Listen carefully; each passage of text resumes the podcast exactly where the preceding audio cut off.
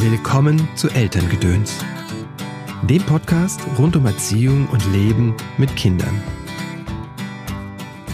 Die Dinge loszulassen bedeutet nicht, sie loszuwerden. Sie loslassen bedeutet, dass man sie sein lässt. Jack Cornfield. Hallo, schön, dass du eingeschaltet hast zu dieser Episode von Elterngedöns.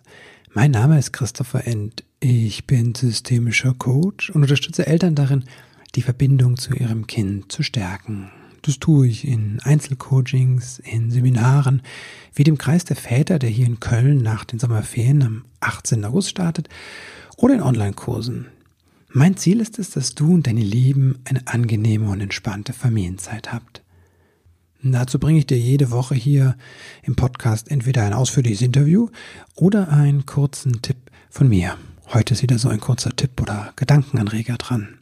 Es geht um das Loslassen. Mein Sohn ist 14 geworden dieses Jahr und mit einem Freund gerade unterwegs. Sie sind diese Woche in die Ferien gefahren.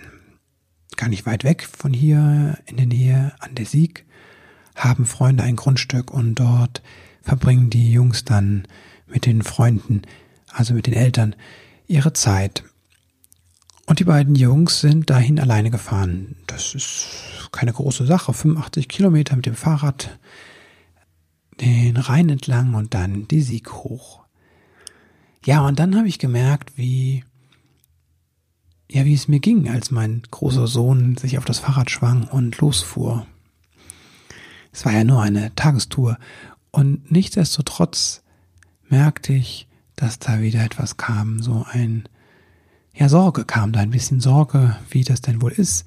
Und ich habe mir gar nicht Sorgen gemacht, dass die Jungs das nicht finden würden.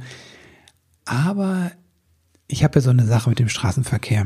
Und da merke ich, dass mein Vertrauen nicht so groß ist an manchen Stellen. Da habe ich dann Sorge, also das Vertrauen in die anderen Menschen, muss ich sagen, die sich so auf unseren Straßen tummeln. Und dann kommt die Sorge und dann, wenn ich der folge, kommt die Angst und ja, dann habe ich mich auf den Balkon gesetzt, mir Tee gemacht und da einmal nachgespürt, wie das ist, loszulassen. Und habe gespürt, dass hinter Sorge und Angst auch noch Traurigkeit ist, eine Aufgeregtheit. Und dann saß ich da und habe das einfach mal so da sein lassen. Und mich daran erinnert, dass dieses Loslassen für mich ein ganz großes Thema ist im Elternsein. Ich habe mir fallen auch spontan zwei weitere Punkte ein, die für mich so zentral waren, die mich geprägt haben so ein bisschen oder die mir in Erinnerung geblieben sind.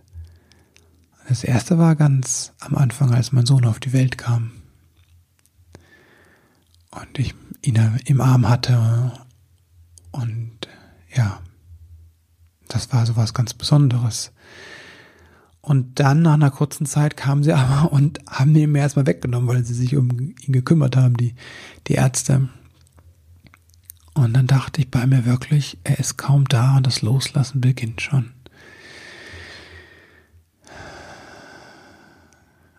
Und so ein Moment hatte ich nochmal später, als er in, der Grundschule, in die Grundschule ging und dann damals bin ich noch äh, im Auto zur Arbeit gefahren und ganz selten mal habe ich ihn mitgenommen, weil er meistens alleine gegangen ist oder mit Freunden.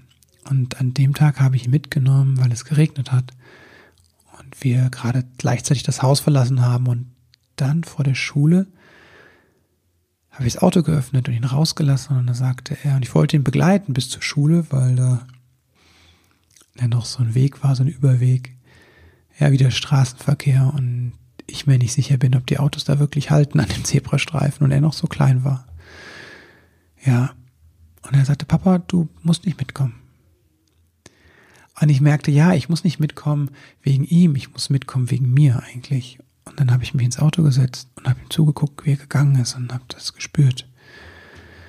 Und das hat mich auch damals sehr berührt. Ich weiß noch, wie ich im Auto saß und ja, mir auch die Tränen kamen, als ich spürte, wie groß mein Kind wird und wie dieser Drang, diese Sachen zu erleben und selbst zu machen, wie der immer größer wurde